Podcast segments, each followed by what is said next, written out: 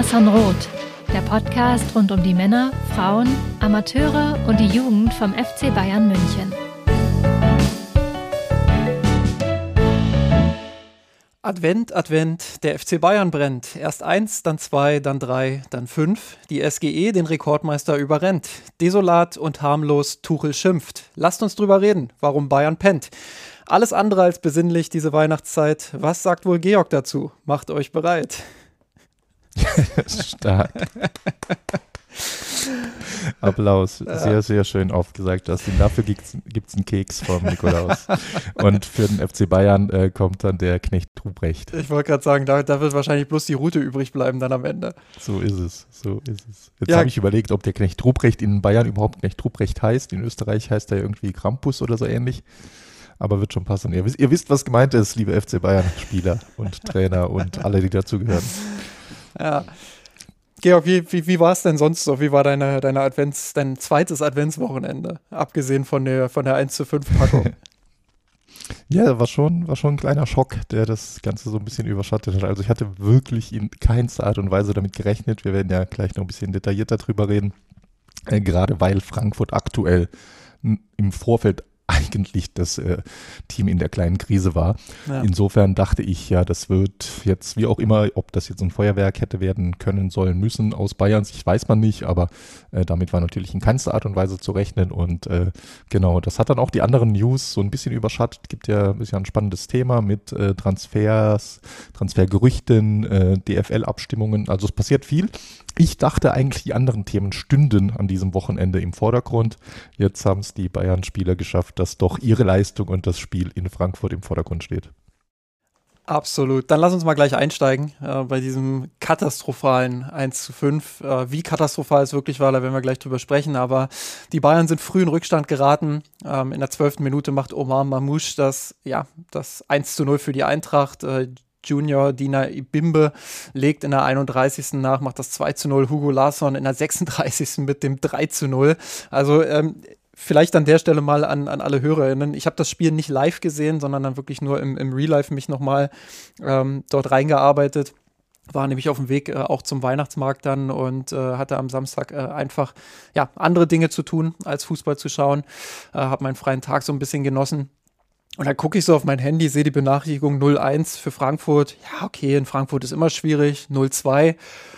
Okay, ja.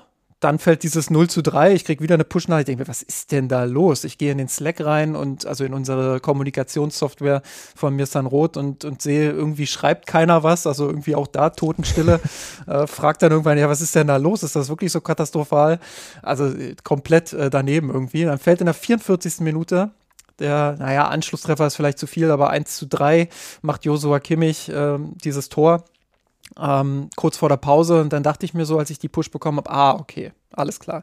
Da wird ja die zweite Halbzeit, wird er sicherlich dann so ein bisschen mehr Richtung Bayern laufen. Mal gucken, ob sie es noch schaffen. Ist sicherlich ein Rückstand, aber vielleicht nehmen sie ja noch irgendwie so ein 3-3 oder sowas mit.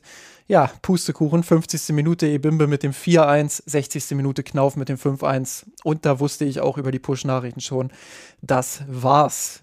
Eintracht Frankfurt schlägt die Bayern also mit 5 zu 1. Und äh, Georg, lass uns vielleicht mal zuerst auf die Aufstellung des FC Bayern München schauen. Finde ich deshalb interessant, auch wenn wir es in den letzten Wochen jetzt nicht so thematisiert haben. Ähm, weil ja auch eine Woche Pause war und äh, sogar, sogar länger, ähm, dadurch, dass man eben dieses, äh, diesen Ausfall gegen Union Berlin auch hatte, ähm, also so ein bisschen aus dem Rhythmus gekommen ist, da war man ja schon vorher oder hat man vorher schon die Frage gestellt, ja, wie wird er jetzt äh, spielen lassen? Ähm, am Ende sah es so aus, Manuel Neuer am Tor, Kim und Upamecano in der Innenverteidigung, rechts Masraui, links Davis, Doppelsechs, Goretzka und ähm, Kimmich, dann Chupomoting auf der 10, was ich jetzt äh, ja nicht unbedingt zu 100% erwartet hätte, dass er dort spielt. Kingsley Coman und Sané auf den Flügeln und Harry Kane vorne. Ähm, was sind so deine Gedanken zu der, zu der Aufstellung, gerade nach dieser langen Pause? Ja, genau. Und zum Einordnen ist das vielleicht nochmal wichtig, was du gerade erwähnt hast, dass eben wegen des ausgefallenen Spiels gegen Union, dass der FC Bayern 10, 11 Tage waren es, glaube ich, frei hatte seit dem Spiel gegen Kopenhagen und in Kopenhagen, das war das letzte Spiel, in dem Champions League-Spiel ja auch schon ein bisschen rotiert hatte. Ich sag mal Rotation Leid damals mit äh, Müller, Guerrero, äh, die in Kopenhagen rein durften. Goretzka hat Innenverteidiger gespielt, plus dann noch ein paar Wechsel. Und dann jetzt zehn Tage Pause und vor allem alle Spieler da in München. Beim letzten Mal, bei der letzten Pause war noch Länderspielpause und da hatte Tuchel dann unter anderem erklärt, dass Choupo-Moting zum Beispiel äh, den äh, ja, den Vorzug vor Thomas Müller bekam, weil er nicht auf Länderspielreise war, sondern zehn Tage in München trainiert hatte und gut trainiert hatte und sich damit seinen Einsatz beispielsweise verdient hatte. Total nachvollziehbare Argumentation. Und andere Spieler waren damals auf Reise, diesmal nichts. Aus dem Vollen schöpfen, zum ersten Mal fast, also jetzt mal ohne ein, zwei Langfristverletzte. Also das heißt, das war äh, schon ein Fingerzeig, wo wer im Moment steht im Team. Und ich glaube, es waren jetzt wenig Überraschungen dabei. Die eine Frage war, ist oder so ein bisschen der, der Zweikampf um die Rechtsverteidigerposition, Konrad Leimer gegen Masraoui. Und ansonsten haben wir eigentlich die Frage, solange jetzt Musiala noch, ja, der war einer der Verletzten, der jetzt dann wieder auf dem Weg der Besserung war, halt vielleicht noch nicht ganz 100% spielfit, wie man so schön sagt, dann wäre die Frage, wie würde er die Musiala-Vakanz auf der 10 lösen? Und äh, das hat er mit Chupo gelöst. Hätte ich nicht mit gerechnet vor dem Spiel. Ist jetzt umgekehrt keine Riesensensation. Wir wissen alle, Tuchel hält viele große Stücke auf äh, Choupo-Moting. Er hat letztes Jahr sehr stark gespielt. Diese Saison kann er nicht ganz anknüpfen, finde ich, aber trotzdem ist er schon auch ein wichtiger Teil der Mannschaft und dass er jetzt da mal gegen Frankfurt einen Startelf-Einsatz bekommt, jetzt keine totale Sensation, aber wie gesagt, er hat mich schon überrascht und äh, Masraoui und äh, Leimer, das ist ein relativ offenes Duell bei den beiden, hängt natürlich auch immer ein bisschen von der Spielanlage ab. Was ist dein Matchplan? Wie erwartest du den Gegner auf der Position? Nun ja, ich glaube, hinterher kann man sagen, auch die beiden äh, waren wahrscheinlich keine Glücksgriffe von Tuchel an dem Tag. Ja, Georg, stellt sich nur eine Frage, wenn wir jetzt auf die Anfangsphase schauen. Relativ schnell 0 zu 3. Ähm, irgendwie diese, diese Rhythmusdebatte vorher. Also was machen diese äh, rund zehn Tage, für manche vielleicht sogar mehr? Ähm, was würdest du sagen? Die berühmte Frage, woran hattet ihr legen? Ja, ist tatsächlich. Ne? Also Fragt man sich ist, immer, woran es gelegen hat. genau, ne? Tut man, tut man immer. Wir wissen ja alle, so eine Niederlage im Ludwigspark in Saarbrücken, äh, die kann halt ungeahnte Kräfte erwecken.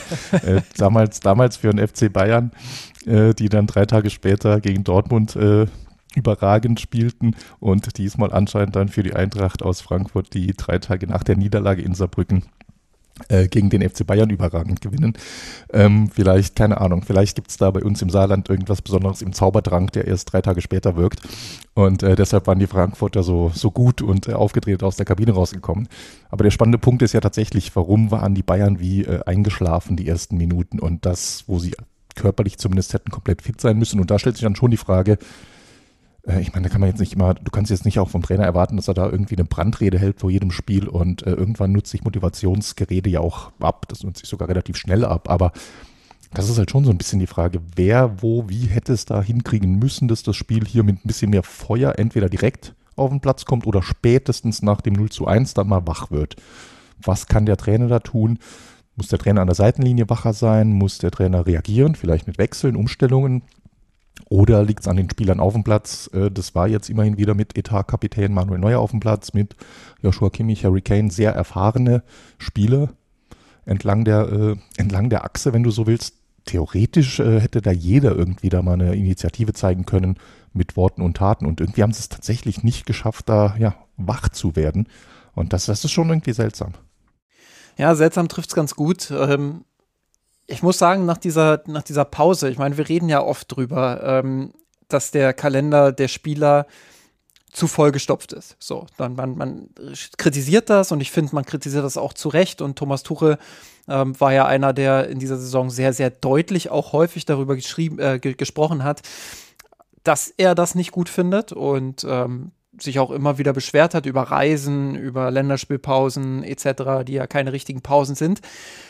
Ähm, auf der anderen Seite saß jetzt Marco Rose beispielsweise bei der Leipziger Pressekonferenz nach dem 3-2-Sieg in Dortmund ähm, da und hat gesagt, ja, wir beschweren uns einerseits natürlich immer zu Recht äh, drüber, aber andererseits ist so eine längere Pause und Leip bei Leipzig war es nur eine Woche, ähm, ist die immer nicht so gut, weil man dann doch eben lieber spielt, um so einen Rhythmus aufrecht zu erhalten. Ähm, inwiefern kann man jetzt dann, ähm, und da ist vielleicht sogar so ein bisschen das Fazit auch schon vorweggenommen, aber ich glaube, ähm, wir müssen jetzt nicht jedes einzelne Tor nochmal aufdröseln. Ähm, da, da können wir gleich nochmal sicherlich vereinzelt ein bisschen was einstreuen, aber inwiefern ist jetzt diese Pause wirklich der, der ausschlaggebende Faktor? Inwiefern kann man sich dahinter verstecken und sagen, okay, das, das, ist, äh, das ist vielleicht die Ausnahme. Und äh, das war jetzt eine sehr unglückliche Situation für den FC Bayern. Ja, du sagst es schon richtig äh, im schönen äh, Attribut oder war es ein Adverb, das jetzt in der äh, Frage steckt? Nee, beides falsch, es war ein Verb. Inwieweit kann man sich dahinter verstecken? Äh, das, ist, äh, das ist nämlich genau das, was man nicht machen darf, sich dahinter verstecken und das als Ausrede, weil du hast genau diesen Widerspruch ne, schön auf den Punkt gebracht. Immer wenn sie viele Spiele haben, jammern sie, dass sie zu viele Spiele in kurzer Zeit haben und dann haben sie jetzt mal ausreichend Zeit für eigenes Team vorbereiten, Gegnerstudium, Analyse, perfekten Matchplan auszuarbeiten und äh, dann soll das als Ausrede gelten? Nee, äh, ich, ich glaube, das dürfte sollten wir ihn nicht durchgehen lassen. Ähm, ja, genau, da, da halte ich es auch mit Virose, da fällt mir gerade ein, als du den zitiert hast, Mehmet Scholl hat da schon vor 20 Jahren gesagt, zu viele Spiele, nee, wenn es nach mir geht, spielen wir alle drei Tage. Für mich ist zu viel das Training zwischendurch. Und, ne, und das, also ja, das muss einfach die Erwartung sein. Wie gesagt, die haben ja Zeit, die sind fit, der Kader ist zusammen. Frankfurt an sich ist von München aus keine strapaziöse Reise. Also es gibt überhaupt kein Argument. Es gibt, ist okay, kann man mir irgendwie argumentieren. Ich komme irgendwie zehn Minuten, äh, die ersten zehn Minuten komme ich mal nicht auf den Platz. Das kann immer mal passieren, das kannst du auch nicht genau erklären. Im Zweifel äh, waren drei Kalorien beim Mittagessen zu viel oder das Mittagessen kam eine halbe Stunde zu spät, whatever. Oder einfach nur du bist manchmal lethargisch, das kennt man. Man kann das nicht immer alles, äh, Biorhythmus nicht immer 100% steuern. Aber wie gesagt, da muss dann spätestens nach wenigen Minuten eine Reaktion kommen und aller, aller, aller spätestens in der zweiten Halbzeit nach dem Gottesgeschenk des, äh, wie man immer so schön sagt, psychologisch wichtigen äh, Zeitpunkts für den Anschlusstreffer zum 1 zu 3 kurz vor der Pause. Normal muss dann spä aller, aller spätestens da, wo Tuchel das Team zusammen hat, wo Tuchel fünfmal wechseln kann, wo Tuchel muss jetzt ja keine äh, Alex Ferguson-mäßig, er soll bitte keine Turnschuhe durch, äh, Fußballschuhe durch die Kabine werfen oder ähnliches. Aber wo du dann schon erwartest, dass in der Kombination aus Trainerteam, erfahrenem Trainerteam, gutem Trainerteam und eben diesem, diesem so erfahrenen Kader, diesem so erfahrenen Team, da erwartest du, dass spätestens, allerspätestens in der Halbzeit eine Reaktion passiert ob mit den gleichen elf Spielern sinngemäß, ne, das kann man auch immer so schön drehen dann in der Ansprache. Ihr habt hier die erste Scheiße verbockt, die erste Halbzeit äh, verbockt. Jetzt äh, geht ihr bitte raus und äh, repariert dann, was ihr angerichtet habt. Oder du sagst, okay, ihr habt es verbockt, ist heute nicht euer Tag, bitte äh, die Viererkette plus äh, Chupomoting oder plus Kimmich oder wie auch immer bleiben äh, komplett in der Kabine und äh, Thomas Müller, Guerrero und noch drei weitere äh, kommen zur Halbzeit. Hat ja ein bisschen was gemacht, aber er hätte natürlich radikaler wechseln können, aber Entscheidend ist halt, dass das, was geändert wurde in der Halbzeit, eben auch komplett verpufft ist. Und zwar recht schnell nach der Pause, als dann nämlich nach einem minimalen Aufbegehren des FC Bayern äh, Frankfurt wieder mit äh, teils äh, artiger Mithilfe der Bayern-Defensive auf äh, 4 zu 1 und dann 5 zu 1 stellen könnte. Und da merkst du, spätestens da merkst du dann halt, okay, hier passt wirklich gar nichts an diesem Tag und ja, da mir fallen zumindest jetzt äh, keine Ausreden mehr ein. Ja, mir fällt auch eine taktische Analyse schwierig. Also ich komme gleich noch zur Naturkritik, ähm, aber ich versuche gerade auch so ein bisschen, ähm, also ihn jetzt nicht in Schutz zu nehmen, aber, aber schon auch andere Argumente zu finden und ähm, finde es halt schon erschreckend, wie einige der Spieler, die ja auch vorweggehen sollten, ähm, wirklich einen katastrophalen Auftritt hingelegt haben. Also Josua Kimmich wurde oft debattiert in, in den vergangenen Wochen. Ich hatte eigentlich das Gefühl in der jüngeren Vergangenheit, dass er jetzt wieder, ähm, ja, dass er jetzt wieder auf dem richtigen Weg ist, weil die letzten Spiele von ihm fand ich sehr stark. Und dann äh, macht er halt diesen, diesen Bock da vor dem, glaub, 0-3 oder 0-2 weiß gerade nicht, äh, eins der beiden Tore. Ich verwechsel die beiden Tore auch immer, ja, genau. Ja, wo er auf jeden Fall äh, diesen katastrophalen Fehlpass spielt. Ähm, das hat alles so, so halbherzig gewirkt, so läppsch im Spielaufbau. Also gegen den Ball über, überhaupt nicht jetzt, ich will jetzt gar nicht groß äh, über, über Einstellung sprechen oder über Wille oder sonst was. Also man hat schon gesehen, dass die Bayern wollen, aber das Erschreckende war ja, dass sie an diesem Tag nicht konnten und dass sie, dass, dass sie wirklich im Spielaufbau so, so lässig teilweise gewirkt haben. Also nicht nur Kimmich, auch äh, Upamecano, Kim mit, mit einfachen Ballverlusten, die dir so auf diesem Niveau nicht mal passieren dürften, wenn du sagst, du, du spielst gegen den Abstieg. Also das muss man ja wirklich so klar formulieren, auch wenn das ein Stammtischargument ist. Ähm, aber das waren ja zum, zum Haare sträuben. Also das war ja wirklich unerklärlich, was da für Fehler passiert sind. Und da frage ich mich immer, wie groß ist dann ähm, der Anteil des Trainers, wenn, wenn sowas wirklich passiert. Ähm, weil ich finde, von der Spielanlage her gab es auch Momente, wo man gesehen hat, okay, es könnte theoretisch funktionieren, wenn, wenn die Spieler da wären, wenn sie auf dem Platz wären. Weil Beispiel ähm, diese, diese Szene, wo Harry Kane freigespielt wird im Strafraum, ich glaube halblinke Seite, ähm, und den Ausgleich machen kann. In den vergangenen Wochen hätte Kane den wahrscheinlich reingemacht. Das ist jetzt gar keine Kritik an, an einem der besten Spieler, die der FC Bayern in dieser Saison bisher hat. Auch er kann sich das natürlich mal erlauben, äh, einen Ball vorbeizuschießen. Ähm, in den vergangenen Wochen wäre der wahrscheinlich reingegangen. Ähm, das war eine Szene, die war gut rausgespielt. Da wurde wunderbar freigespielt, gut kombiniert. Äh, wenn da der Ausgleich fällt, läuft das Spiel vielleicht auch ein bisschen anders. Ähm, hätte, hätte Fahrradkette, aber ähm, in dem Fall einfach um dieses Argument auch nochmal zu stützen. Es gab ja schon Wege in den Strafraum der Frankfurter, aber diese Konsequenz, diese, diese Präzision, die in den vergangenen Spielen auch da war, die hat aus meiner Sicht gefehlt und ähm, ich finde es schon erschreckend, dass man nach dieser Pause ähm, dann so viele wirklich auch Stammspieler dabei hatte, die, die einfach gar nicht funktioniert haben. Also Kim für mich ein absolut schwacher Auftritt. Upamecano kann man damit mit dazu zählen, der kaum irgendwie einen Zweikampf gewonnen hat. Ähm, Innenverteidiger-Duo, was, was sich zuletzt eigentlich auch so ein bisschen gefunden hatte, ähm, was jetzt einfach wieder ein massiver Rückschritt ist. Ich glaube, bei Kim ähm, sind das auch so Muster, die haben sich immer mal wieder gezeigt. Also es kommt jetzt nicht komplett aus dem, aus dem Nichts. Da hat man dann mal gesagt, ja, okay, der hat viel Belastung gehabt, muss jetzt bei Bayern viel spielen, musste für Südkorea viel spielen, viel reisen etc. Aber diese Fehler sind halt nicht komplett neu. Ähm, dass er da versucht, irgendwie mit dem Körper einen Ball abzuschirmen und dann abgekocht wird. Äh, das hat man jetzt auch schon zwei, drei, vier Mal gesehen. Ähm, also auch da irgendwie die Frage, wie viel Muster ist da drin äh, und wie wenig Ausrutscher. Und äh, bei Upamecano, ja, wenn wir da auf die komplette Zeit beim FC Bayern und auch vorher bei Leipzig schauen, auch da natürlich diese ewige Frage, wann schafft es endlich wirklich auch konstant seine Leistung auf den Platz zu bringen und diese Ausrutscher ähm, wie letztes Jahr in Gladbach oder Manchester City oder sonst was, ähm, die dann auch mal rauszulassen. Und ähm, das ist dann wirklich was, wo man ein bisschen mehr drüber sprechen muss, was ist eigentlich bei diesen Spielern los? Klar, bin vollkommen bei dir. Auch Tuchel muss natürlich mit der Kritik leben. Ähm, wie hat er diese Mannschaft eigentlich vorbereitet auf dieses Spiel? Ähm, aber trotzdem sind das schon grundsätzliche Fragen, die ich mir da stelle und ähm, die ja für die Ansprüche des FC Bayern durchaus besorgniserregend sind. Ja, genau. Also du sprichst ja äh, zwei wichtige Aspekte an. Zum einen natürlich gab es auch äh, gute Szenen des Spiels. Ne? Das ist, wir haben sie bisher nicht erwähnt, äh, sollten nämlich hier auch nicht als Ausrede dienen, die Expected Goals, äh, die äh, Bayern ja gewonnen hat, wenn man so will, was aber äh, viele Gründe hat. Ich habe noch eine andere schöne Statistik dafür ausgesucht, die 2,1 zu 1,3 übrigens für die Bayern da, also laut Opta. Ja, genau, ne, also ein leichter Vorteil.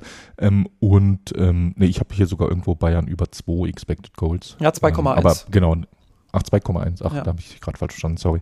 Genau, und ich habe hier von, äh, von äh, Mark äh, Stats, finde ich äh, ganz cool, der hat immer sehr schöne Statistiken auf äh, äh, X, ehemals Twitter.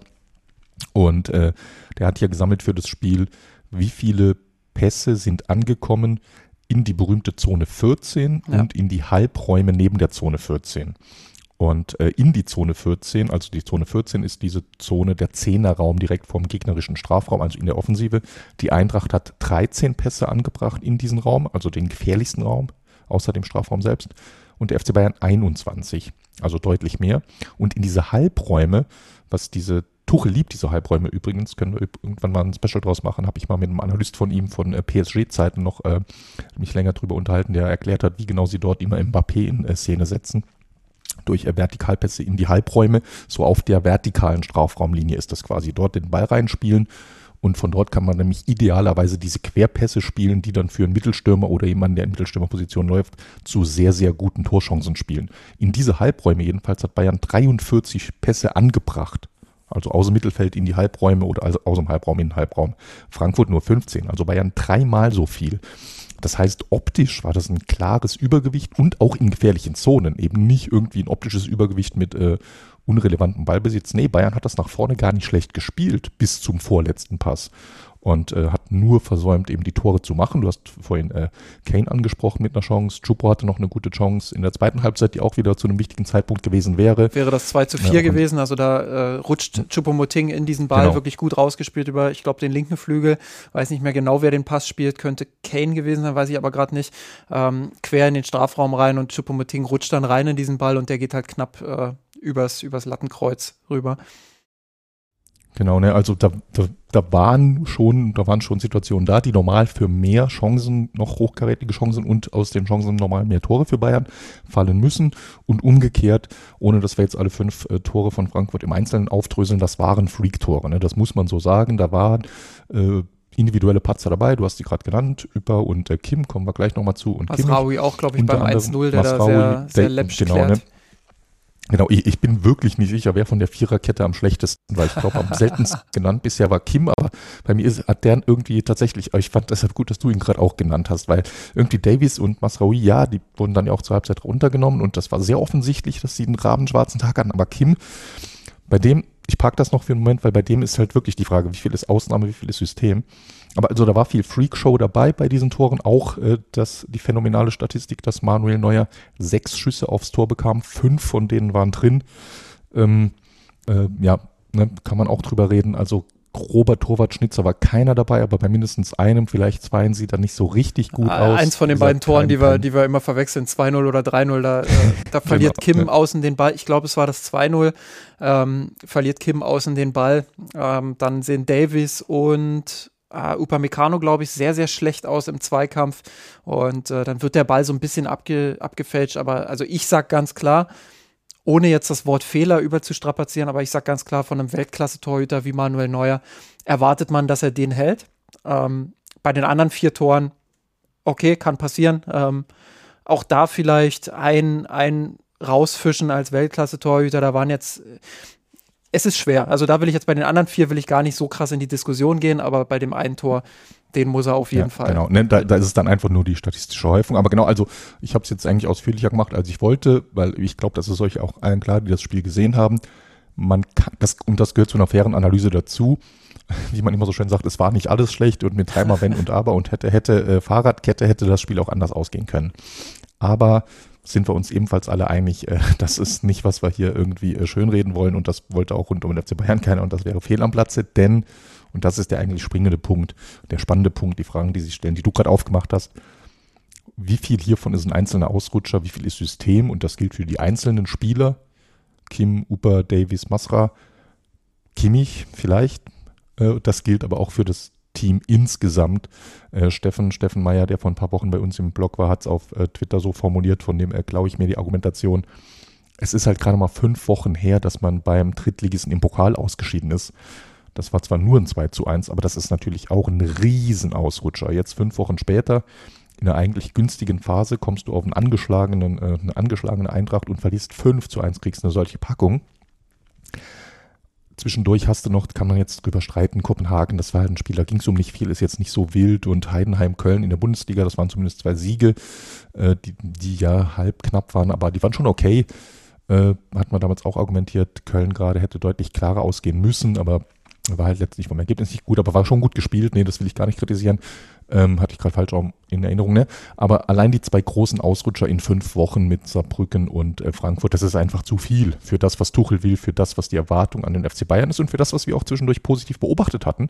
Äh, gehöre ich ja auch dazu, der vor zwei Wochen gepostet hat, äh, hier sieht man die wunderbare Entwicklung unter Tuchel an Expected Goals. Die für den FC Bayern gehen nach oben, die gegen den FC Bayern gehen stark nach unten. Gerade diese defensive Stabilität, gerade das war halt komplett weg. Und für alle einzeln und für die Gesamtheit. Und das ist halt, was mich jetzt noch zumindest ratlos zurücklässt.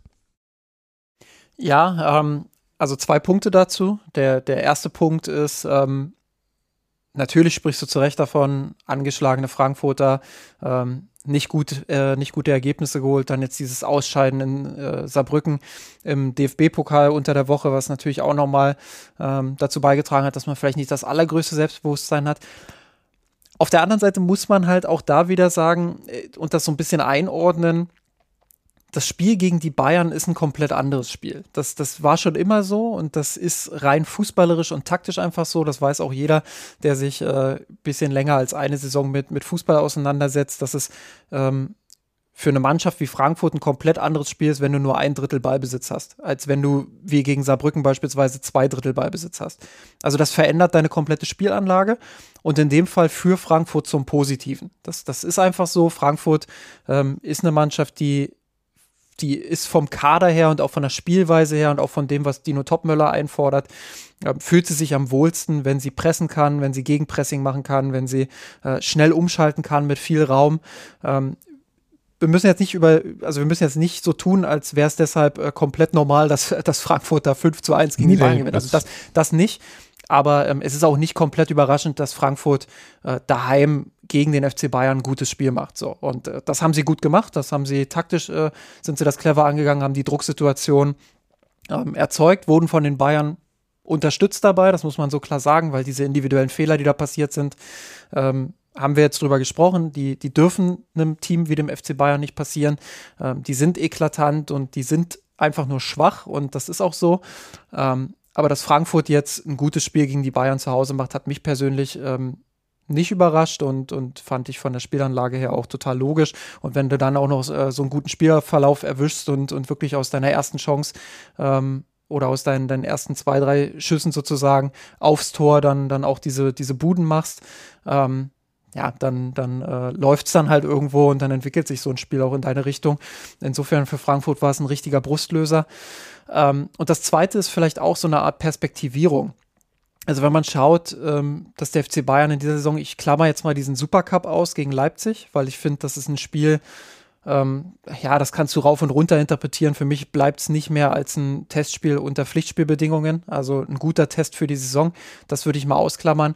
Aber wenn man dann drauf schaut, äh, dann hatte man dieses Unentschieden gegen Leverkusen 2-2, Unentschieden äh, bei Leipzig 2-2. Äh, dann hatte man die Niederlage in Saarbrücken und eben jetzt diese Niederlage gegen Eintracht Frankfurt und ein 0 zu 0 gegen Kopenhagen. Den Rest der Spiele hat man gewonnen. So.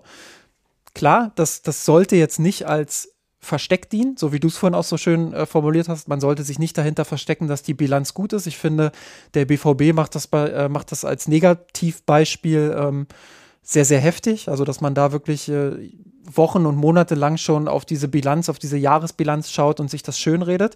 Das sollte der FC Bayern München nicht tun, weil auch bei den Siegen gab es Anzeichen dafür, dass eben einiges noch nicht funktioniert. Auf der anderen Seite plädiere ich dafür, jetzt nicht überzureagieren und jetzt eben nicht dieses 1 zu 5 zu sehen und sagen, äh, das war so eine Packung, ähm, da müssen jetzt richtig krasse Konsequenzen folgen. Da müssen drei Spieler im Winter gehen, da muss der Trainer gehen, jetzt mal überspitzt formuliert. Ähm, also man muss jetzt auch nicht komplett alles auf links drehen und man muss jetzt nicht komplett alles schlecht reden, was dort äh, in Frankfurt passiert ist. Ich glaube, dass all das, was wir vorher genannt haben, Rhythmus, Pause, ähm, äh, ja, dann, dann äh, eben schlecht reingekommen ins Spiel, dass das sicherlich auch dazu beigetragen hat. Das sollte man nochmal nicht als äh, Versteck nutzen, aber das ist ein Argument, das man einfach nicht äh, komplett ausradieren kann. Und ich finde einfach, wenn man, wenn man sich dieses Spiel abseits des Ergebnisses mal anschaut, klar, da war viel Freakspiel dabei, da war viel äh, auch individuelle Fehler dabei.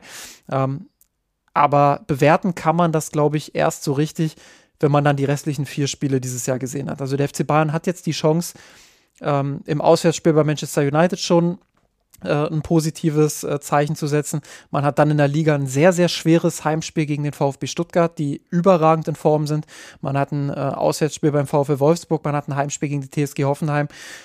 Man kann das wieder in die richtige Richtung biegen. Und wenn ich auf die Bundesliga-Tabelle schaue, dann glaube ich, dass viel von der Unzufriedenheit über die aktuelle Bayern-Saison auch daher rührt, dass Leverkusen einfach eine überragende Saison spielt. Und damit hat ja wirklich keiner gerechnet, dass Leverkusen ähm, nach 13 Spieltagen ähm, 35 Punkte holt und, und jetzt am 14. Spieltag eben auf 38 ziehen kann, wenn sie ihr Spiel gewinnen. Ähm, ich glaube, dass viel daher auch von, von der Unzufriedenheit erdrüht. Und wenn Bayern jetzt Tabellenführer wäre und Leverkusen irgendwas um die 25 Punkte hätte, ähm, glaube ich, dann wäre die Reaktion immer noch scharf, weil es der FC Bayern ist, aber nicht so scharf, wie es jetzt aktuell gekocht wird. Ja, das spielt natürlich eine Rolle. Zunächst äh, ganz kurz, du hast gerade Hoffenheim genannt. Das ist ein Spiel, das zwar noch zur Hinrunde zählt, aber ja, nicht stimmt. mehr dieses Jahr ist. Ja. Äh, also aber trotzdem, ansonsten finde ich, find ich gut, war nämlich genau die Überleitung, die ich mir auch gerade vorbereitet hatte. Ich glaube, die Einordnung hierfür wird dann zwar nicht mehr so emotional und kurzfristig sein für das äh, Frankfurt-Spiel, aber tatsächlich wird die Einordnung letztlich von den weiteren drei Spielen abhängen, wenn man dann mal ein bisschen in äh, äh, Zäsur gehen kann weil genau das allein in der Bundesliga klammern mal United mal aus, da ist das ist rein jetzt äh, psychologisch wichtig, dass man hier jetzt was ein Zeichen setzt, das ist ganz klar, aber danach natürlich die beiden Spiele in der Bundesliga beides nicht einfach. Wolfsburg ist auch in der Krise, Aber du hast vorhin gesagt, dieses Phänomen gegen Bayern sind sie alle besser und äh, Kovac kann auch gegen den FC Bayern und äh, die hatten jetzt auch gegen Freiburg beispielsweise äh, sehr unglückliche Niederlage und gar nicht schlecht gespielt. Also das wird nicht einfach und Stuttgart, genau das alles zugesagt, die sind einfach richtig gut drauf und auch insofern nochmal spannend, weil ja auch ein äh, anderer Fußball, ein sehr offensiver Fußball. Mal schauen, ob das dem FC Bayern dann entgegenkommt oder ob Stuttgart sagt, die FC äh, Bayern ist defensiv derzeit so verwundbar, da spielen wir auch mit äh, Attacke und äh, also da bin ich sehr gespannt drauf. Das wird ein interessantes Spiel und im positiven Falle genau das wäre es dann nämlich so, dann könnte der FC Bayern mit 38 Punkten aus 15 Spielen, wenn sie beide gewinnen würden, in die Winterpause gehen. Das wäre eine exzellente Bilanz in der Bundesliga. Und äh, dann wäre genau, was du sagst, dann ist der Ausrutscher hier tut ein bisschen zu weh, weil es eben nicht eine Niederlage ist, sondern eine 5 zu 1 Niederlage. Aber dann äh, könnte man damit leben. Wenn das jetzt aber noch wieder ein Zeichen ist zu einer erneuten Trendwende und jetzt wieder irgendwie die Unsicherheit drei Spiele lang bestehen bleibt, sichtbar bleibt und sich auch in Ergebnissen ausdrücken wird und womöglich äh, Leverkusen zur Winterpause dann mit dem Spiel mehr auch äh, sechs, sieben Punkte Vorsprung hätte, dann haben wir schon eine äh, größere Krise und vielleicht mehr Diskussionsbedarf und mehr Handlungsbedarf. Absolut, ja. Ähm, auch da zur Einordnung nochmal. Ähm, die Bayern sind jetzt bei 32 Punkten aus 13 Spielen. Das heißt, sie haben noch äh, vier Spiele äh, in der Hinrunde offen. Ähm, wenn sie dann nach 17 Spieltagen, sage ich mal, wenn sie diese vier Spiele gewinnen sollten und 12 Punkte holen, ähm, dann würden sie ein überragendes Ergebnis von 44 Punkten holen. Ähm, das, das, hat, das hatten sie in den letzten Jahren, ich weiß gar nicht, wann sie es überhaupt das letzte Mal oder, oder wie ja, die beste Hinrunde aussieht, aber in den letzten Jahren hatten sie, glaube ich, als Bestwert unter Nagelsmann müsste es mal eine sehr starke Rück äh, Hinrunde gewesen sein mit 42 Punkten oder so. Ansonsten, ich glaube, letzte Saison waren es 36, äh, 2021 waren es 39 Punkte. Ähm, also man kann da schon sagen, der FC Bayern ist in der Bundesliga äh, nicht nur auf Kurs, sondern spielt immer noch eine sehr, sehr starke Rück äh, Hinrunde. Ähm, was die Punkte angeht. Und äh, nochmal, das macht die ganzen Kritikpunkte, die wir auch geäußert haben, nicht zunichte und das soll auch gar nicht ähm, äh, irgendwie jetzt dieses, dieses 5 zu 1 beschönigen. Ich glaube, ähm, es ist richtig, dass der FC Bayern intern jetzt auch ähm, viele Steine umdreht und, und auch schaut, woran hat das gelegen, ähm, was, was ist jetzt da eigentlich passiert in dieser Pause. Ich glaube, dass auch das Trainerteam sich hinterfragen muss, weil ähm, das Eklatanteste, und das hast du auch schon gesagt, das will ich jetzt nochmal an der Stelle herausheben, das Eklatanteste an dieser Leistung war ja wirklich die Reaktion dann in der zweiten Halbzeit, ähm, wo du wirklich dieses Gefühl hattest zur Pause, jetzt ist das 1 zu 3 gefallen, jetzt, jetzt können sie den Schaden wenigstens nochmal begrenzen. Jetzt haben sie die Chance, mit Feuer aus der Kabine zu kommen ähm, und, und Frankfurt da wirklich auch zu verunsichern und, und dann diesen Faktor, den der wirklich unabhängig auch von der taktischen Ausrichtung ist, diesen Faktor, dass Frankfurt nicht das allergrößte Selbstbewusstsein vorher hatte. Ähm, der hätte eine Rolle gespielt. Wenn du das 2-3 machst, kurz nach der Pause, mhm. glaube ich, dann, dann kann dieses komplette Spiel nochmal kippen. Oder kann der FC Bayern am Ende vielleicht sogar 4 zu 3 gewinnen. Aber äh, mit der Reaktion, so wie sie da aus der Kabine kam, ähm, ich glaube, das war das Enttäuschendste an der gesamten Partie. Ähm, das war so dieses, dieses Eklatanteste. Und da muss man auch das Trainerteam dann natürlich in die Verantwortung nehmen und, und fragen, was wurde in der Halbzeit besprochen? Ähm, haben die personellen Wechsel funktioniert? Ähm, was, was wurde da eigentlich ähm, gemacht? Ohne auch da jetzt zu übersteuern. Ähm, will jetzt hier nicht den Dietmar Hamann machen, der ja auch wieder ähm, jetzt seine Chance genutzt hat nach diesem 1 zu 5, um, um, sagen, um zu sagen, ach, guck, Gewinner, sag, des, Gewinner des Spieltags, ja, ja, Dietmar ich, Hamann. Ich, ich, er hat es ja wirklich wortwörtlich so gesagt. Ich, ich habe es ja seit Wochen gesagt. Und äh, also das ist ja wirklich, äh, ja, hm. ich will nicht zu viel drauf eingehen, aber das ist ja wirklich, das, das ja typisch wieder. Ähm, und ich sag mal, er musste auch viel einstecken. Ne? Insofern kann ich, ja. ich, ich verstehe das. Es ist natürlich auch da wieder die Frage, wir haben da von Tuchel gefordert. Äh, er teilt halt auch sehr Debatte. viel sehr unfair aus. Also da muss er sich nicht wundern. Genau, genau, das meine ich ja. Ne? Da hätte man dann, also eigentlich hätte man da auch als Hammann einfach nur suffisant lächeln können und irgendwie äh, mit, ich sag mal, mit einer großen äh, Reaktion hätte er damit mehr, äh, mehr gezeigt, als jetzt da irgendwie sich selbst recht zu geben. Aber natürlich, ja, so, so funktioniert da leider das, das Medienspiel. Ja, also ich versuche ja immer in, in solchen Partien, und das hat man jetzt, glaube ich, in dieser Podcast-Folge gemerkt, ich versuche in solchen Partien dann immer ähm, auch die Perspektive oder die, die Frage zu stellen, was sind eigentlich die Lichtblicke sozusagen? Also was, was ist das? Ähm, oder, oder war es wirklich so schlimm? Solche Fragen halt zu stellen und, und dann versuchen, ehrlich zu beantworten. Und natürlich ist die Antwort, wenn du 1 zu 5 als FC Bayern verlierst ähm, und dann so eine, so eine Reaktion auch in der zweiten Halbzeit zeigt, dann, dann kann man nicht positiv darüber sprechen, das ist ganz klar. Aber ich finde es trotzdem wichtig, dann auch über Umstände zu reden, über ähm, Dinge zu reden, ähm, die, die ja, vielleicht in Zukunft dann auch wieder besser laufen werden oder wie die Saison eben insgesamt auch bisher lief. Und äh, diese latente Unzufriedenheit, die da ist, ähm, resultiert natürlich auch nicht nur aus der Leistung von, von Bayern für Leverkusen, sondern auch daraus, ähm, dass der FC Bayern immer wieder solche Auftritte hatte, wo es äh, ja einfach nicht lief und auch teilweise Spiele gewonnen hat, ähm, wo es nicht lief. Galatasaray war ja so ein Beispiel, dieses Auswärtsspiel. Ähm, ja, da muss man natürlich aufpassen, dass man sich das nicht zu schön redet, aber trotzdem glaube ich, äh, mit ein bisschen Abstand zu den Emotionen, die diese 1 zu 5 Klatsche auch ausgelöst hat, sollte man dann äh, auch ein bisschen sachlich in die Analyse gehen und, und äh, schauen, dass in dieser Saison auch vieles sich zum Positiven entwickelt hat. Und äh, da bin ich auch nach einem 1 zu 5 in Frankfurt weiterhin der Meinung. Ja, kann man, glaube ich, so als Gesamtfazit äh, fasst das das Spiel, glaube ich, ganz gut zusammen. Und macht natürlich, wenn man so will, ich weiß nicht, ob du einen anderen Übergang geplant hättest, aber äh, macht natürlich auch nochmal nachdenklich, was heißt das, was ziehen wir für Lehren daraus, ne, im Zweifel für den äh, anstehenden Transferwinter. Ähm, könnte das ja auch nochmal Diskussionen in eine andere Richtung äh, spinnen als vielleicht zuletzt, wo man zuletzt irgendwo eher versöhnlich hätte sagen können, hey, der Kader ist doch gar nicht so schlecht und äh, Kimmich und Goretzka können es ja doch auch defensiv stabil und äh, die Innenverteidiger äh, gehen zwar auf dem Zahnfleisch, aber sind zumindest äh, gut in Form. Und auf einmal, und der Rechtsverteidiger haben wir ja sogar eine, ich habe es vorhin gesagt, eine äh, umkämpfte Position mit eigentlich zwei guten Spielern, die jetzt beide keinen guten Tag hatten und Linksverteidiger, ja. Äh, auf einmal stehen auch viele, viele Positionen wieder irgendwo zur Debatte, wo du überlegen kannst, überlegen musst, wie gut sind wir dort eigentlich aufgestellt? Wie gut ist dieser Kader gemessen an den Ansprüchen dieses Vereins? Ja, absolut. Ähm, denke, Sechserposition, eine, eine Debatte, die weiterhin geführt wird, natürlich. Äh, Gab es ja jetzt die Gerüchte, dass der FC Bayern sich vermutlich doch stärker auf jemanden wie Zubimendi ähm, fokussieren möchte während äh, ja die Geschichte mit Palinja so ein bisschen verwässert ist, also wo man so ein bisschen merkt, okay, da kommen die Bayern intern wohl doch ins Grübeln. Äh, ich glaube, das haben wir in der Vergangenheit auch oft genug diskutiert, will ich jetzt gar nicht wieder, ähm, wieder, wieder hochholen, inwiefern jetzt der Spielertyp Palinja für 40, 50, 60, 70 Millionen, was auch immer, ähm, Sinn ergibt. Ähm, aber Georg, du, du hast bei uns im Slack auch eine interessante Beobachtung gemacht es ist schon auch, oder es wäre schon auch ein Paradigmenwechsel, wenn man jetzt von Palinja zu Subimendi umschwenkt.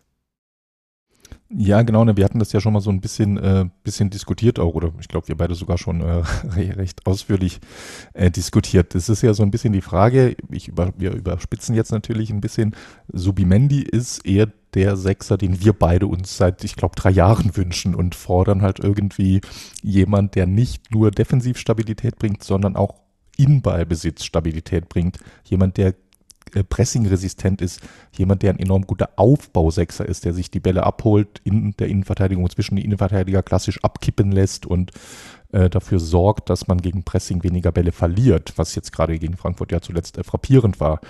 Äh, und dort, ich kann mir vorstellen, dass mit einem äh, Xabi Alonso oder Toni Groß neben sich Upamecano zwei Fehlpässe weniger spielt, dass Masraoui und Davies zwei Fehlpässe weniger spielen, weil du einen Toni Groß immer anspielen kannst und der wiederum den Ball nie verliert.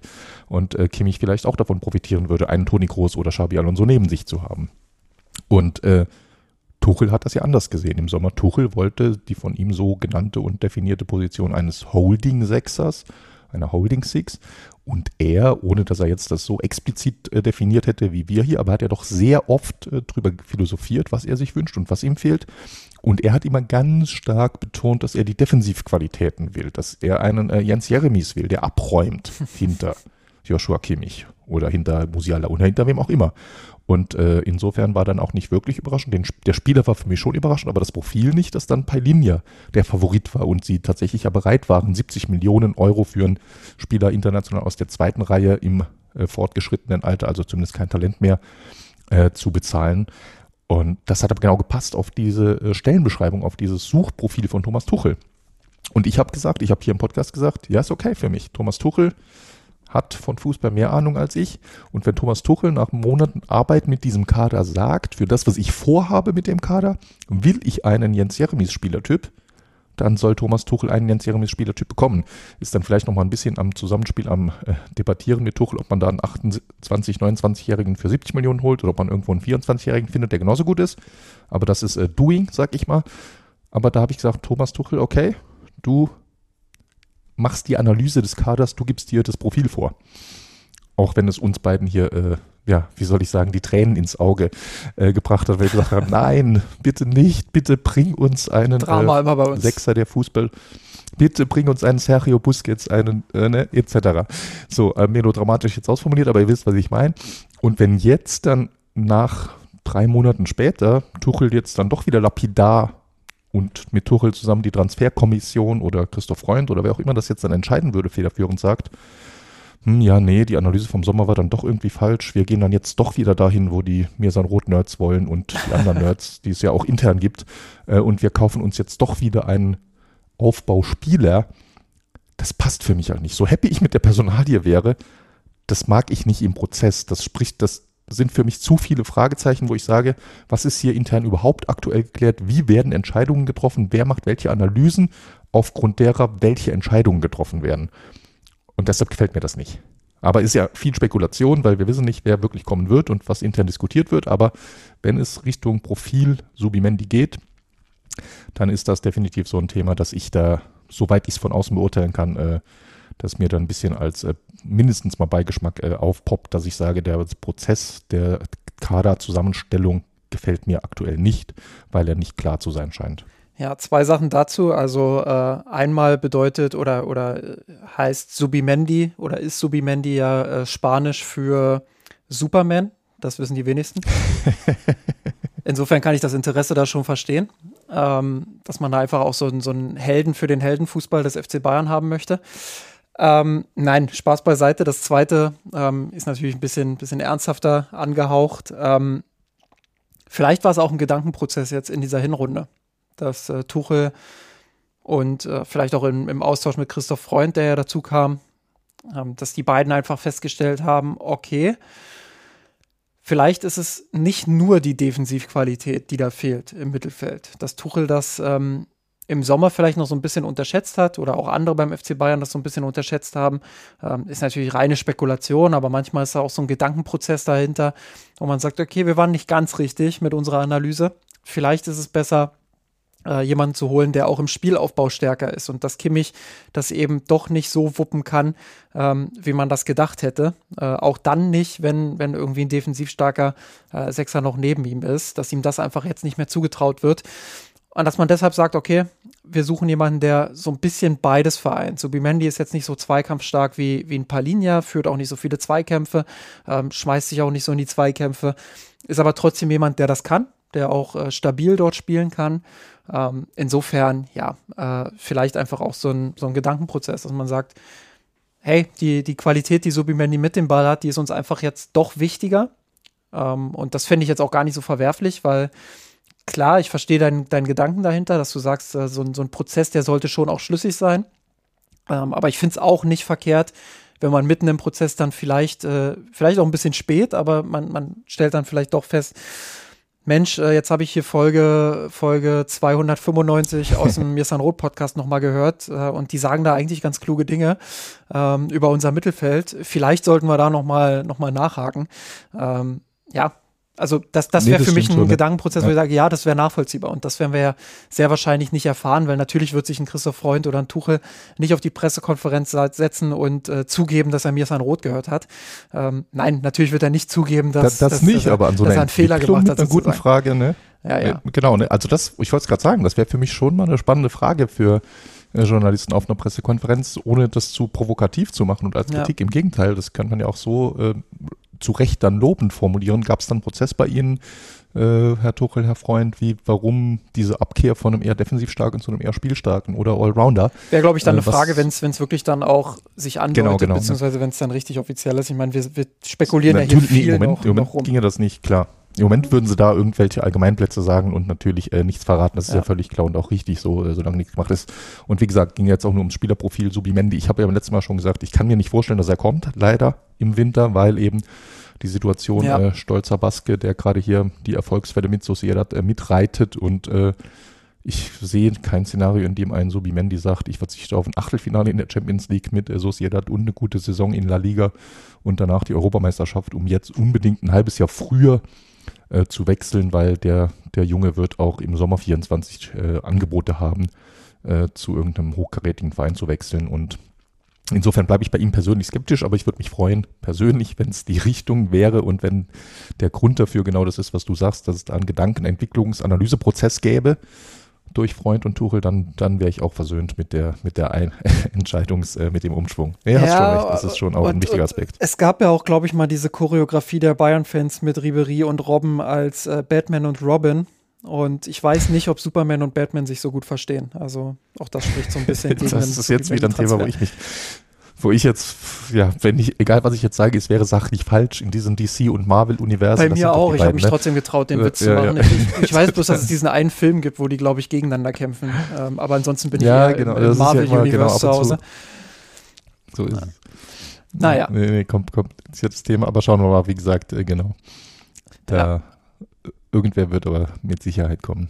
Ja, was, was Zaragoza auf äh, Deutsch heißt, kann ich, oder auf Englisch heißt, kann ich, kann ich jetzt nicht unbedingt sagen, aber das ist jemand, der ähm, im Sommer dann kommen wird. Auch äh, das ist der erste Transfer, der eigentlich jetzt so fix ist. So ein typischer Freundtransfer, haben viele auch gesagt, weil junger Spieler, 22 Jahre, hat jetzt nicht jeder auf dem Zettel gehabt, hat sich auch überhaupt nicht angebahnt irgendwie. Also das war äh, relativ ruhig und auf einmal war der Transfer da. Ich glaube, äh, für jeden Bayern-Fan sind das immer die Lieblingstransfers. Ähm, ja, äh, was war dein erster Gedanke, als du gelesen hast, Zaragoza wechselt im, im Sommer 2024 zum FC Bayern? Ja, zuerst mal tatsächlich Sarah Wehr. äh, ich muss gestehen, ich, ich, danach ist mir eingefallen, glaube ich, das kann aber auch ein Déjà-vu gewesen sein, dass ich sein Tor hier gegen Barcelona gesehen hatte, aber äh, ich kannte ihn nicht oder zumindest nicht wirklich. Punkt. Insofern war es für mich sehr überraschend. Dann natürlich liest man ja auch direkt mit den ersten äh, Informationen drüber, so ein bisschen über den Spieler und äh, heutzutage mit, äh, wenn man es am Browser liest, mit äh, Rechtsklick und Google-Suche nach. Und dann guckt man sich hier ein paar Daten an, liest dort ein bisschen was drüber, schaut dort ein Highlight an, dann kriegt man relativ schnell ein Bild. Und äh, ich war dann recht schnell angetan von der Verpflichtung. Was jetzt weniger am Spieler selbst liegt, weil wie gesagt, äh, auch ein kurzer YouTube-Highlight-Clip ist da kein so echt gutes, äh, gutes, robustes Informations-Scouting-Material, das sollte man wissen. Ähm, aber vom Profil her, Preis-Leistung und von der Chance ist das einfach ein guter Transfer, wo ich sage, das Risiko ist gleich null. Passieren kann da ja eigentlich nichts. Das ist eine Summe, die hat der FC Bayern in der Portokasse und das ist vor allem eine Summe, selbst wenn es nicht laufen würde, und ich komme nachher noch dazu, was Gründe sein könnten, dass es schwer für ihn wird, dann bekommst du so einen Spieler natürlich ein oder zwei Jahre später wieder für 6, 7, 8 Millionen, vielleicht sogar 15 oder 20 Millionen wieder los. Siehe Gravenberg, siehe Shakiri, siehe äh, Marc Rocker. Ne? Das ist, für solche Spieler gibt es einen Markt, der ist spanischer Nationalspieler, 22 Jahre alt. Äh, also das, das ist einfach ein No-Brainer, wenn du den bekommen kannst. Ja, absolut. Kennst du ihn sportlich ein bisschen besser als ich? Ein bisschen. Also ich werde jetzt hier nicht äh, die große Analysekeule auspacken, weil äh, da muss man dann auch ehrlich zu sich selbst sein. Hier und da mal gesehen, von ihm gehört, äh, mit anderen drüber gesprochen, die, die ihn häufiger gesehen haben. Ähm, aber ich bin da jetzt nicht der große äh, Saragossa-Experte. Ähm, macht auf mich einen, einen, guten Eindruck für einen Flügelspieler. Ähm, klassische Qualitäten wie Dribbling, Beweglichkeit. Ist ja ein sehr kleiner Spieler, da wurde ja ähm, wurde ja ähm, auch, glaube ich, berichtet von jemandem, dass es der kleinste Spieler in der Geschichte des FC Bayern sein soll. Ähm, Ach, wird jetzt, wird, jetzt, wird, jetzt tippen, dass das, glaube ich, von der, von der Bild kam, weil das ist so ein, so ein typisches Bildthema. Äh, weiß aber nicht mehr genau, wo ich es gelesen hatte. Ähm, glaube 1,60 ist er groß. Ähm, also das ist schon sehr interessant, dass er, dass er sehr, sehr da klein ist. Schaue ich mal, was Vicente Lizarazu dazu sagt. ich glaube, der war, der war an die 1,70. Bin mir auch nicht hundertprozentig ja, sicher. Ja, doch, stimmt. Ich glaube, bei dem verschätze ich mich. Lahm ja auch. Lahm ja auch. minimal größer, als ich dachte. Ja, jedenfalls ähm, sehr, sehr wendig, sehr, sehr beweglich, sehr, sehr schnell auch, ähm, technisch Qualitäten am Ball. Ähm, klar, wie so oft bei so einem Spieler ist immer die Frage, ähm, wie, wie integriert er sich in, in einem neuen Umfeld, neue Sprache, neue, Stück weit auch neue Kultur. Ähm, das ist ja immer nicht zu unterschätzen. Ich glaube, er ist auch insgesamt erst der achte Spanier, den Bayern verpflichtet. Interessanterweise ging es, also die Männer verpflichten. Bei den Frauen waren es äh, insgesamt zwei Spanierinnen. Also das fand ich auch ganz interessant, obwohl die Länder geografisch relativ nah beieinander liegen. Ähm, kam tatsächlich mit Javi Martinez bei den Männern 2012 erst der erste Spanier. Und dann sind eben noch äh, einige weitere gefolgt und jetzt er als, als eben achter Spanier, wenn im Winter nicht noch ein anderer kommt.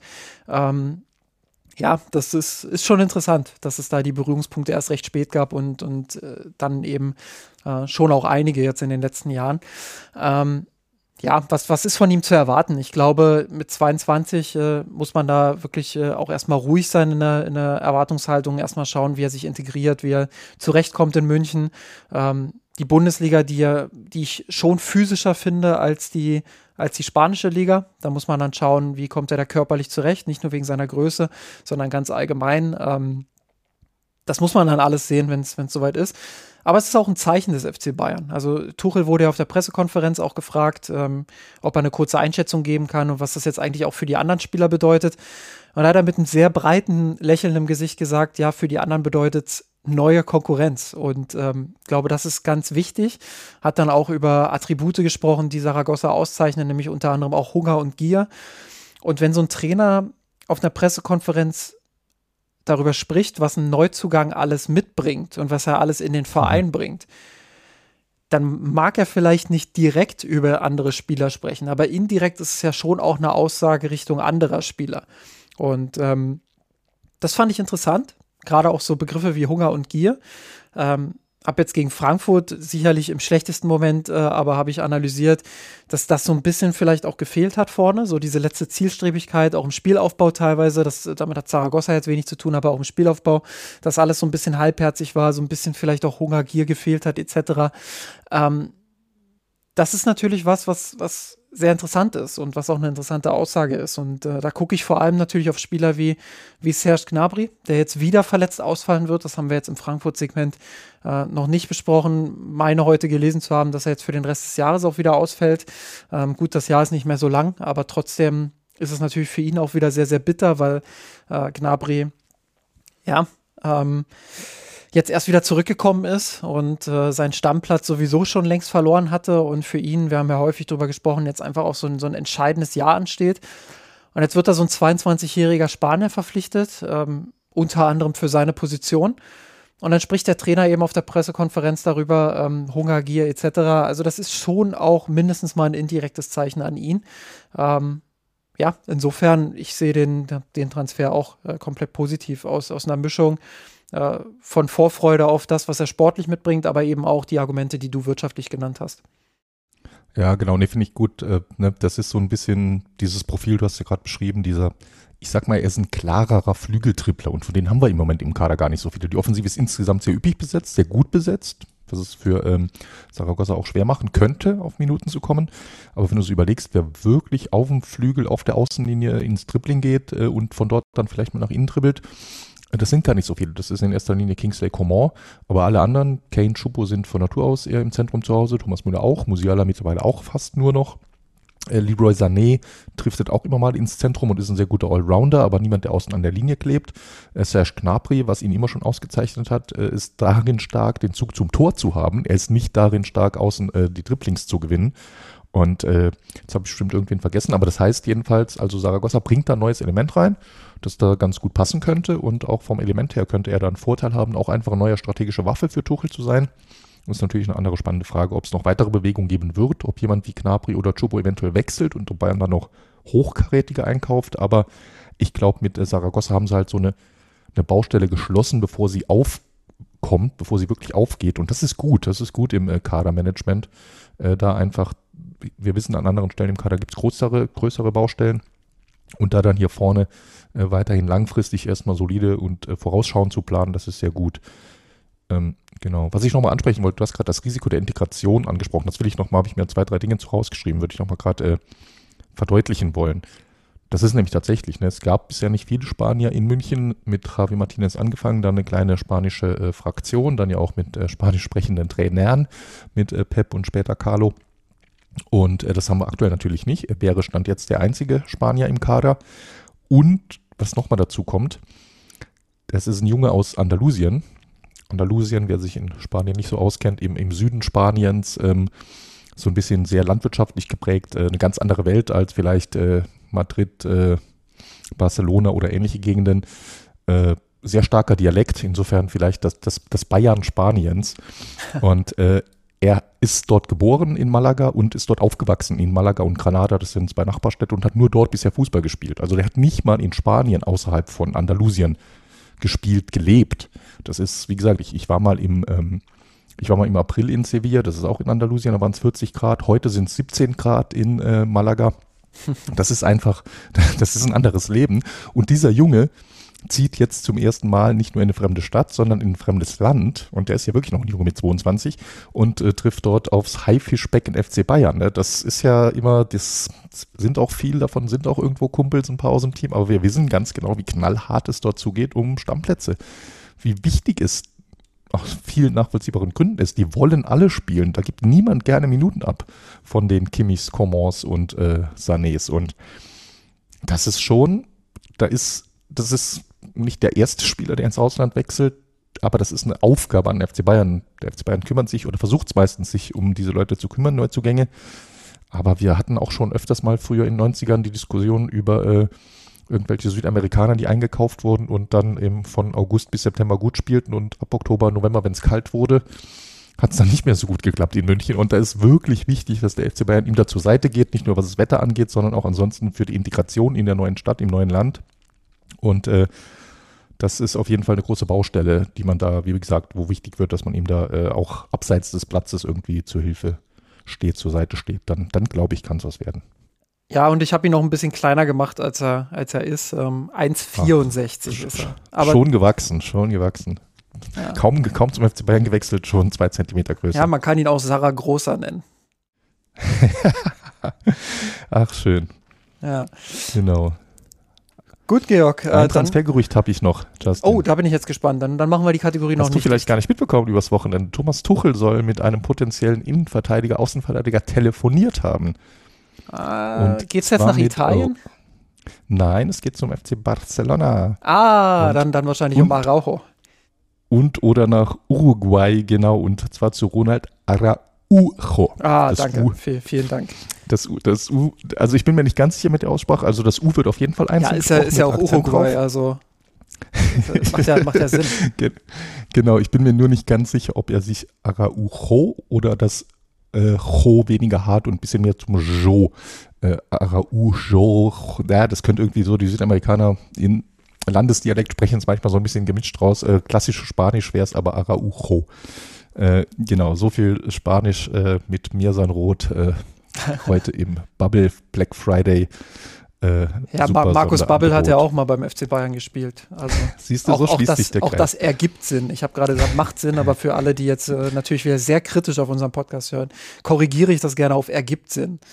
Du, siehst du, da kann ich wieder schwenken, bevor wir dann auf Araujo kommen. äh, hier Fußball, Fußballlinguist kennst du doch auch. Ja, ja, klar. Äh, Simon Meyer, äh, sensationell, Simon Meyer Vieracker, äh, Professor für Linguistik und äh, Folgt ihm auf, bitte, äh, der ist großartig. Ich, ich liebe genau, ne? seinen Account. Also ich bin nicht bei TikTok, ich, ich folge ihm bei Instagram, ähm, aber der macht so sensationellen Content. Also ich habe ja auch, äh, klar, das ist jetzt off-topic, aber ich habe auch ähm, Germanistik studiert und ähm, habe halt da auch mich ein bisschen mit, mit Linguistik etc. Äh, befasst und äh, das ist ein hochspannendes Thema und wie er das einfach rüberbringt, also absolut großartig, bitte. Fußballlinguist, ähm, verlinke ich gerne auch nochmal in den Show Notes, bitte unbedingt reinschauen, das ist äh, einfach großartig, was der macht. So ist es. Und der sagt jedenfalls des Öfteren, also der ist sehr kulant, sage ich mal, wenn es um Sprache geht. Ja. Und ergibt Sinn, macht Sinn, ist so ein Lieblingsthema von ihm oder eins, das da immer mal wieder auftaucht und wo er sagt, nee, schon, ist alles okay. Sprache lebt, Sprache verändert sich ja. und ähm, auch wenn irgendwas irgendwann von der Historie mal was anderes bedeutete oder irgendwie ein Import aus einer anderen Fremdsprache ist, dann ist das trotzdem okay, so zu reden. Genau, nee, aber äh, das als kleiner Schlenker. Grüße an Simon und äh, zurück zu Araujo. Also Spielertyp, äh, wer ihn nicht kennt, 24 Jahre, wie gesagt, spielt beim FC Barcelona, ist in jungen Jahren als 19-Jähriger, glaube ich, hingekommen. Er hat sich dann dort so ganz klassisch gut positiv entwickelt. Erst noch kurz äh, zweite Mannschaft gespielt, dann die, an die erste rangeschnuppert, dann so ein halbes Durchbruchjahr, dann Stammspieler geworden und äh, mittlerweile kann man ihn schon als äh, uneingeschränkten Leistungsträger nennen, würde ich mal sagen. Er ist, äh, spielt in der Regel Innenverteidiger, kann aber auch äh, Rechtsverteidiger spielen. Also so ein bisschen Pavard-mäßig. Ja, wäre natürlich ein, von der Qualität her ein sensationeller Transfer, keine Frage. Ähm, ich zweifle so ein bisschen daran, ob, ob das realisierbar ist. Vor allem jetzt auch im Winter dann. Mhm. Ich habe mich auch sehr gewundert eigentlich über das Gerücht, aber gerade so Telefonat-Tuchel mit ihm, das ist dann ja schon irgendwie, wenn sowas durchsickert, schon ein Stück weit. Äh, Zumindest mal auf Tuchel aber genau. Gehen. genau. Umgekehrt, ne, du weißt natürlich nie beim FC Barcelona, was die alles vorhaben und ob die mal wieder irgendwelche äh, Levers äh, äh, aktivieren können oder sonst woher Geld brauchen. Deshalb kann es da immer mal sein, dass sie sagen, ja, das lohnt sich, weil wenn wir den dann verkaufen, können wir im Gegenzug einen neuen Stürmer kaufen, mhm. weil sie mit ihrem, mit ihrem Mittelstürmer aktuell nicht mehr ganz so zufrieden sind. Wer, wer, wer, wer, wer spielt da eigentlich gerade? Ich weiß es gar nicht. Ja, der so äh, in jungen Jahren äh, war ja mal Mittelstürmer in München. Ah. Hat dort das ein Hat oder andere Tor geschossen. gespielt, ja. Nee, nee, nee, nee, das nicht. Aber genau, nee, nee der Lewandowski, der Gute. Ne, ihr, ihr wisst auch, das Thema will ich heute nicht aufmachen, äh, wie, wie gut altern äh, Fußballer und wie viel haben sie wann noch im Tank. Das ist ja auch ein Thema, das wir rund um Harry Kane diskutiert haben, der noch ein paar Jährchen jünger ist. Äh, Lewandowskis erstes Jahr in Barcelona war sehr gut, glaube ich, äh, Torschützenkönig geworden und Meister geworden, aber dieses Jahr merkt man ihm so ein bisschen, so zumindest auch die Leute, die die äh, La Liga intensiver verfolgen als ich, man merkt ihm das Altern langsam an. Es scheint zumindest so. Kann natürlich auch sein, dass er im Frühling wieder äh, stärker denn je zurückkommt. Das traue ich ihm jederzeit zu, aber die Hinrunde hier zumindest läuft nicht gut für ihn. Und Insofern könnte es sein, ich, mich würde es wundern auch, dass ein Spieler des Kalibers Araujo und auch des, der Ablöse von ihm 70 Millionen werden kolportiert als Marktwert und die Ablöse ist bestimmt nicht niedriger. Das wäre schon ein Hammertransfer im Winter. Das wäre schon auch ein Statement. Ne? Aber das wäre natürlich auch ein Statement, das vielleicht, nicht nur mit Blick auf Frankfurt, aber mit Blick auf Frankfurt in Kombination mit ähm, Asien Cup und äh, Afrika Cup, die beide anstehen im Januar, das natürlich auch da ein Statement, um da eine Lücke, die dann entstehen wird, mindestens temporär, aber vielleicht auch äh, längerfristig, äh, ja, mit äh, qualitativ aufzuwerten. Wir werden das weiter beobachten. Äh, eine Abschlusskategorie noch, ähm, Georg, und zwar Gewinner und Verlierer der Woche beim FC Bayern München. Ja, ähm, ich fange mal an heute mit den, mit den Verlierern, weil ähm, dann haben wir A, das Positive zum Schluss was aber auch ein bisschen schwierig ist, da einen positiven zu finden. Aber ich bin gespannt. Ähm, und ich habe es auch so schon ausgeführt äh, vorher äh, und auch begründet, äh, Serge Gnabry. Ich glaube, wir hatten ihn schon mal in den vergangenen Folgen, aber ähm, ja, also das mit der Verletzung jetzt, äh, es deutet für mich sehr, sehr viel darauf hin. Ähm, oder anders. Ich glaube, bei mir wächst gerade so ein bisschen die Skepsis, dass er beim FC Bayern nochmal so richtig zurückkommen wird. Ähm, ja, mit diesem Transfer einfach mhm. jetzt mit dieser Verletzung für mich äh, ziemlich klarer Verlierer die Woche. Ja, passt gut. Jetzt habe ich, ja, ich würde ähn, in ähnlicher Art Kim Min-jae benennen. Weil das ist für mich, es ist irgendwie, ich weiß nicht warum, aber bei Masraoui und äh, Davis, von denen erwarte ich vielleicht andere Dinge als von ihm. Da bin ich da verzeihe ich mehr von diesen Fehlern, von diesen Leichtsinnsfehlern und bei Übermecano ebenfalls. Aber bei Kim, da hatte ich eine andere Erwartung. Und das ist mir, es häuft sich mir bei, ich hatte eben genau die Erwartung, dass er genau da der Gegenpart zu Übermecano sein könnte und eben genau dieses solide, dieser Fels in der Brandung ist, nicht nur gegen den Ball, sondern auch mit Ball. Und dafür sind es mir einfach viel zu viele äh, dieser leichtsinnigen Fehlpässe. Und das sorgt dafür, dass es dort nicht besser geworden ist, sondern mindestens genauso problematisch wie letztes Jahr ist beim Spiel hinten raus, solange die Licht fehlt. Und äh, deshalb heb ich ihn da einzeln heraus, obwohl wir hatten es ja im Segment ausführlich gesprochen, rein von der Leistung her hätten es auch viele andere verdient, aber bei ihm ist das für mich nochmal so ein bisschen in der, im Langfristtrend äh, das i-Tüpfelchen. So, pass auf, Georg, jetzt wird's, jetzt wird's wild. Jetzt äh, kommt eine, eine, wilde Konstruktion an Begründungen, warum, äh, warum ich, ich. überlege mir auch schon meine Konstruktion für den Gewinner. Äh, ich bin sehr gespannt, wer es hier werden wird. Jetzt wird es hochkonstruiert. Ja, also, ich bin gespannt. Pass auf, jetzt kommt der Lichtblick.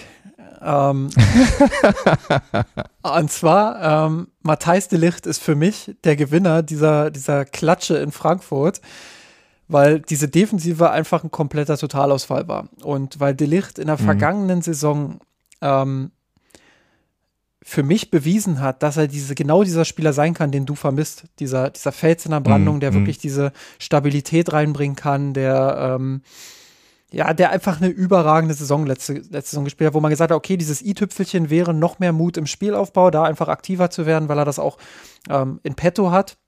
Ohne jetzt zu sagen, dass er der allerbeste Spielmacher ist, aber ähm, er hat da Qualitäten und die sollte er mehr einbringen. Ähm, jetzt war er natürlich der relativ klare Verlierer dieser Hinrunde bisher, durch seine Verletzungen, durch seine Ausfälle, aber auch wenn er im Kader gestanden hat, äh, war er dann hinten dran, dadurch, dass er eben vorher ähm, oder den Saisonbeginn so verpasst hat. Ähm, aber mit dieser Leistung in Frankfurt und dem, was ich vorher auch schon angedeutet hat, wir haben ja darüber gesprochen, Upamecano nicht neu, dass er patzt, Kim mittlerweile auch so ein paar Muster, die sich da andeuten glaube ich, wenn De Licht wieder fit ist, dass er von Tuchel seine Chance bekommen wird und äh, dass er sich da wieder reinspielen kann. Und man hatte ja zwischenzeitlich echt das Gefühl, und Tuchel hat es, glaube ich, auch so klar formuliert zu Saisonbeginn, dass De Licht jetzt einfach mal hinten dran ist, so aufgrund der Situation, wie sie sich ergeben mhm, hat. Genau, ja, Und ich glaube, das ist jetzt nicht mehr ganz so der Fall. Ich glaube, wenn er zurückkehrt, wird er seine Möglichkeit bekommen. Äh, die muss er dann natürlich auch erstmal nutzen, aber ähm, ich glaube, dass äh, Tuchel sein Innenverteidiger-Duo jetzt ein bisschen mehr hinterfragt als vielleicht noch zu Saisonbeginn.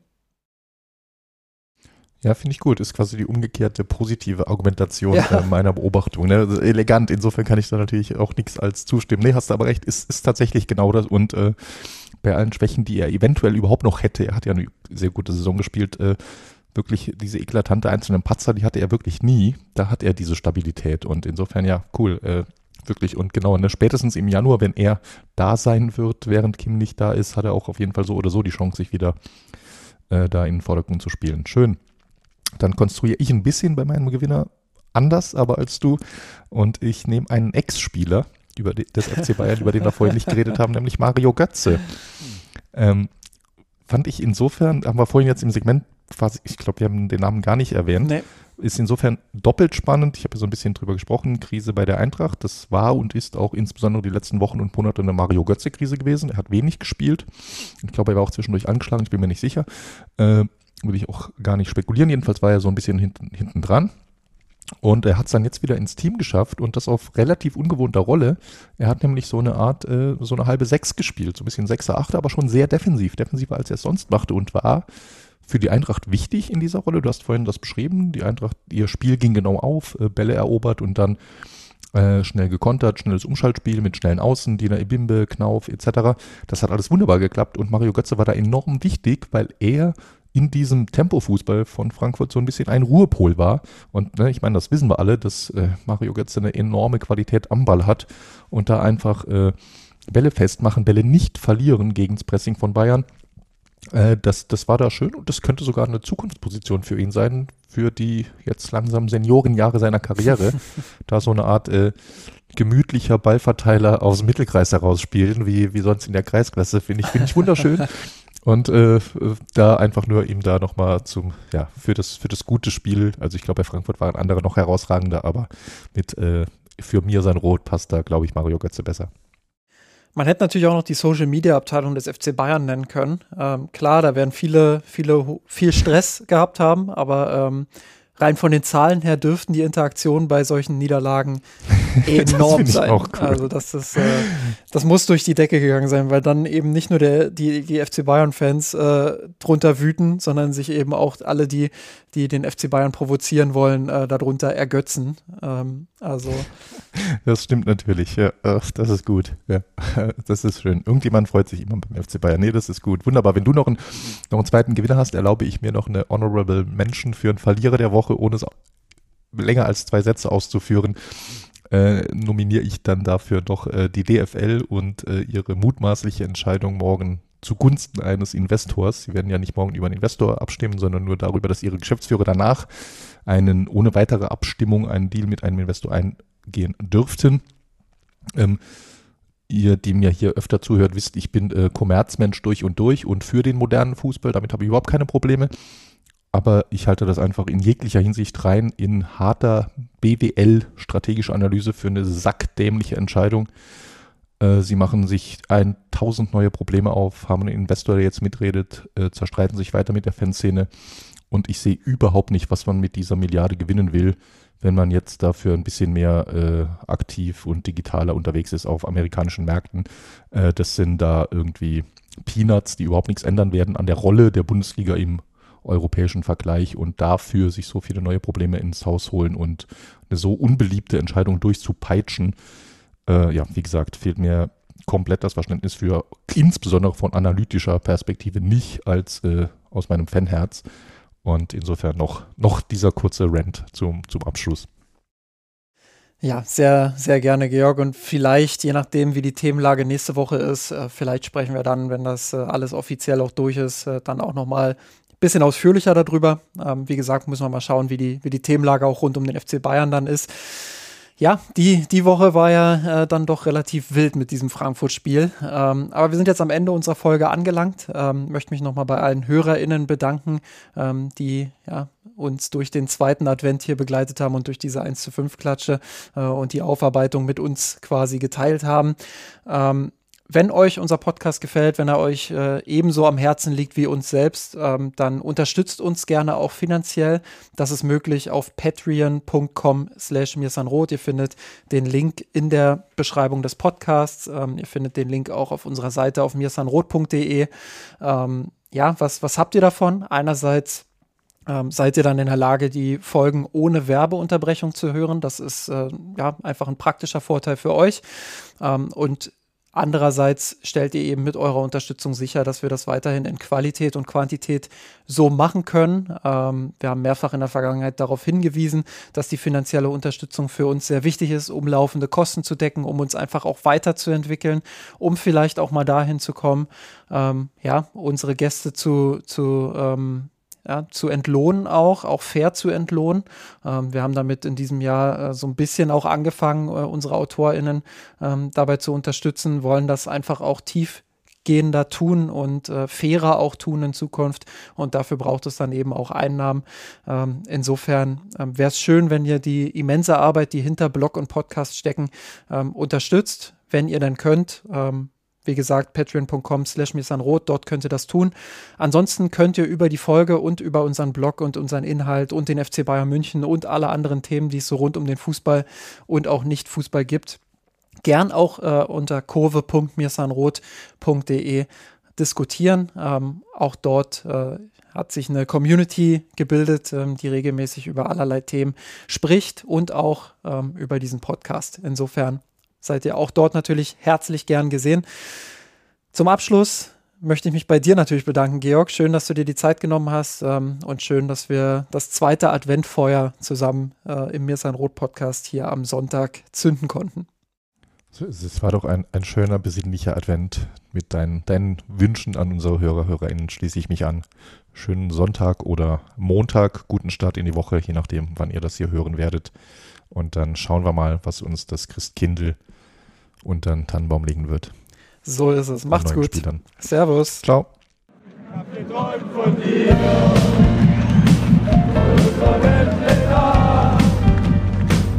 Mia Sanroth, der Podcast. Falls es euch gefallen hat, abonniert uns und hinterlasst uns eine Bewertung in den einschlägigen Podcatchern eurer Wahl.